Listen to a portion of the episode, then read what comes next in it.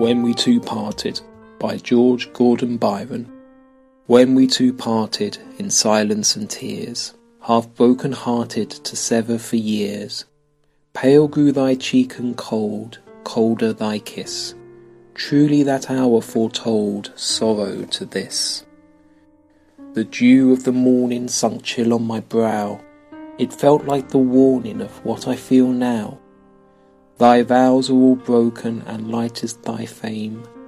I hear thy name spoken, and share in its shame. They name thee before me, and knell to mine ear. A shudder come o'er me, why wert thou so dear?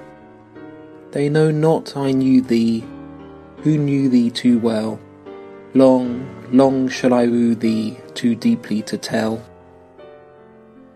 In secret we met, in silence I grieve, That thy heart could forget, thy spirit deceive.